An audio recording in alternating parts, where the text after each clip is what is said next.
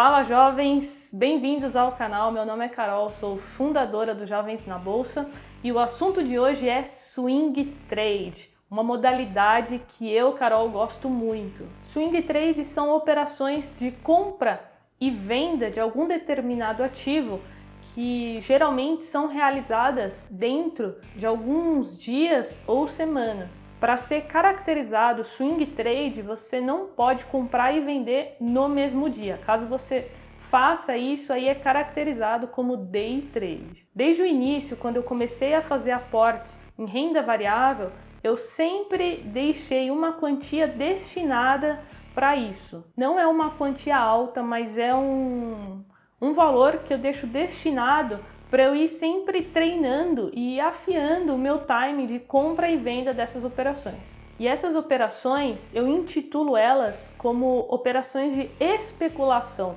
Então não são investimentos, são ativos que eu estou especulando. Por exemplo, já fiz uma especulação com Bitcoin, faço muito com ações, já fiz até com Tesouro Direto. Inclusive tem vídeo no canal, acredito que de quase todas as operações que eu fiz e os gráficos me ajudaram e muito em muitas dessas operações. E então, se você quer começar a especular, quer fazer algumas operações de curto prazo, você pode usar o gráfico ao seu favor. E é exatamente esse conteúdo que eu vou passar para vocês no vídeo de hoje.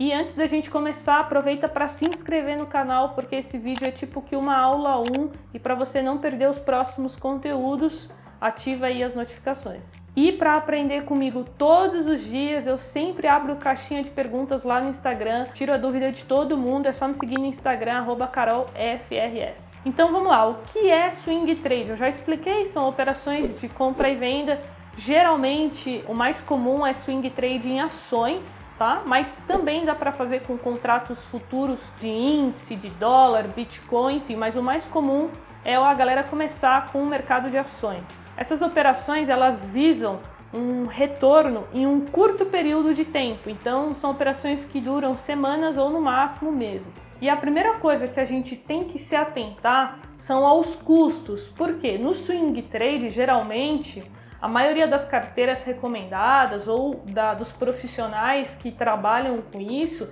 eles giram muito a carteira. Então, muitas vezes eles compram na segunda e vendem na sexta. Então, acaba gerando custos muito mais altos do que um holder, por exemplo, que faz é, algumas compras uma vez no mês, por exemplo. Então, o ideal é que você procure corretoras com baixas taxas de corretagem ou até mesmo taxa zero. Eu acho importante falar também com quem eu aprendi swing trade.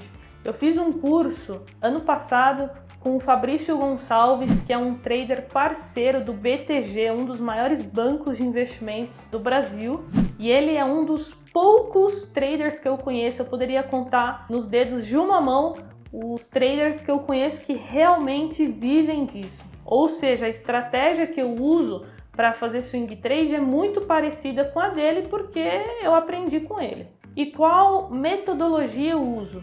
Eu, Carol, uso análise gráfica, tá? E eu uso o gráfico limpo, que é muito parecido com a do meu mentor. Então eu não uso indicadores, pivot point, médias móveis. Na minha opinião, isso confunde muito mais um iniciante do que ajuda. Conheço traders profissionais que usam alguns indicadores, mas meu mentor sempre teve resultados simplificando e não colocando mais informações ali na tela. Mas independente da estratégia, da metodologia que você pretende usar, é essencial que você entenda como funciona um candlestick. Porque hoje, quando você abre um home broker e clica em determinado ativo, a primeira coisa que vai aparecer é um gráfico daquele ativo. E hoje o sistema de candlestick é o mais usado no mundo, é o mais conhecido. Então, independente se você pretende ou não fazer operações de curtíssimo, de curto prazo, é um conhecimento básico que eu acho que vale a pena sim conhecer. Então, agora vamos para a lousa que a gente vai ver na prática como funciona, mas antes não esquece de deixar o seu like. Nosso canal tem apenas 7 mil inscritos. Estou sempre produzindo conteúdo de alta qualidade, então eu preciso da ajuda de vocês para crescer esse canal. Então não esquece o like. E agora vem comigo.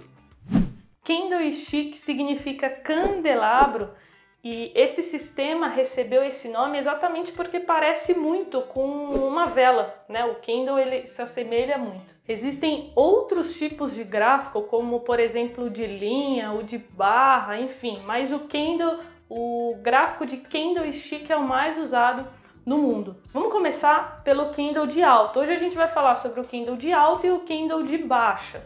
Começando com o Kindle de alta, ele pode ser representado pela cor verde ou branca, tá? Normalmente a maioria dos gráficos usam a cor verde, tá? Então, como a minha lousa é preta, o Kindle de alta será representado aqui pela cor branca. E o que esse gráfico ele mostra pra gente? Porque isso aqui, pessoal, é uma representação em determinado tempo gráfico. Então, os gráficos nós podemos colocar. Esse Kindle, ele pode representar as oscilações de 5 minutos, de 10 minutos, de 15 minutos, de um dia, semanal, mensal. Isso depende de nós. Somos nós que configuramos em qual tempo gráfico a gente quer analisar. E o que vocês precisam entender aqui é que nós temos a abertura e um candle de alta, tá? Então nós temos a abertura que fica aqui. Vamos supor que isso aqui seja a representação de uma ação, tá bom? Então vamos supor que a ação ela abriu a 10 reais, que é aqui na abertura. Então aqui ele nos mostra o preço de abertura. E aí vamos supor que essa ação ela caiu um pouco. Então ela fez o que aqui, pessoal? Ela fez uma mínima. Ela fez uma mínima. Vamos supor aqui é só um exemplo, tá? Que essa mínima aqui seja R$ reais. Então a ação abriu no começo do dia a 10, foi para 8 e voltou a subir. E o que, que aconteceu? Ela subiu, subiu, subiu, subiu, subiu e bateu aqui em cima. E aqui a gente chama de máxima, a máxima do dia. Só que foi chegando ali no final do pregão, 16 horas, 16 e 30 e a ação recuou um pouco e ela fechou aqui. Então aqui é o preço de fechamento. Então, por exemplo, vamos supor que aqui seja 16 reais e aqui seja 14 reais. Ou seja, isso é um candle de alta, ele mostra exatamente o que aconteceu com a ação naquele dia. Se você me mostrar um candle, eu vou saber exatamente qual foi o preço de abertura, qual foi a mínima, qual foi a máxima e qual foi o fechamento. Lembrando que o candle de alta ele é representado pela cor verde. E agora eu vou apagar aqui que a gente vai para o candle de baixa. O candle de baixa é muito simples. Ele é representado pela cor, geralmente pela cor vermelha ou pela cor preta, então aqui no meu caso pela cor preta. E a diferença é que aqui nós temos a abertura, porque ele é um Kindle de baixa, ou seja, o preço da ação fechou abaixo do que o seu preço de abertura. Então aqui nós temos a abertura. Vamos supor que seja 20 reais. Aí ela subiu e fez uma máxima.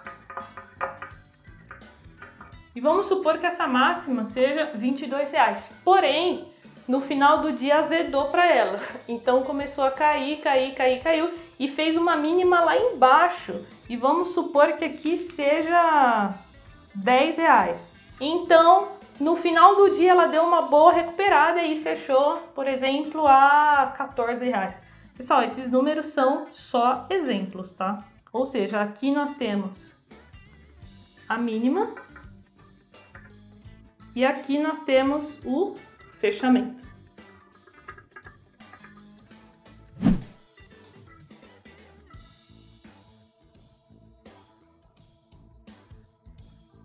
E para ajudar vocês agora a memorizar, a fixar isso, abram o home broker de vocês, da corretora que vocês utilizam, e olhem é, algum gráfico de alguma ação Eu uso muito o gráfico diário, então vocês podem selecionar lá no Home Broker, na plataforma de vocês, para vocês visualizarem as oscilações do preço no diário.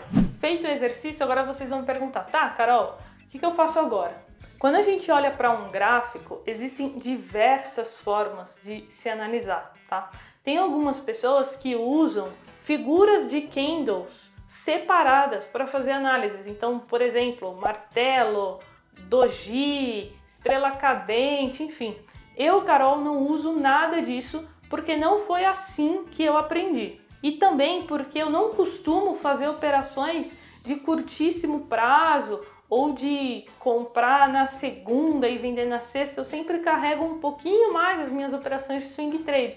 Então, para mim não faz sentido ficar olhando essas figuras. E a gente também tem uma outra forma, que é analisar mais os padrões gráficos. Essa sim eu uso, que foi a forma que eu aprendi. Então, eu não olho todos os padrões gráficos, eu olho alguns e isso me ajuda novamente a filtrar, a facilitar o meu trabalho. Quanto mais informações a gente tem, mais indeciso, mais complicado fica. Esse vídeo não é uma crítica, tá? Para quem usa indicadores, para quem usa figuras de candlestick, eu só estou explicando aqui como eu faço as minhas, as minhas operações de swing trade. E para dar continuidade a esse vídeo, eu preparei uma parte 2 que eu explico conceitos bem básicos de análise gráfica, muito básico mesmo, e também para explicar quais os parâmetros que eu uso, quais são esses padrões que eu costumo usar, tanto para ações como até mesmo para Bitcoin.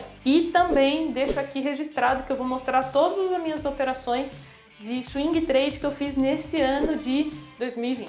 Mas esse vídeo será liberado quando a gente bater 400 likes. Não é muito, é, vocês conseguem, me ajudem aí. E é isso. Espero que vocês tenham gostado. Deixem aqui nos comentários o que vocês acharam, sugestões. E até o próximo vídeo. Tchau!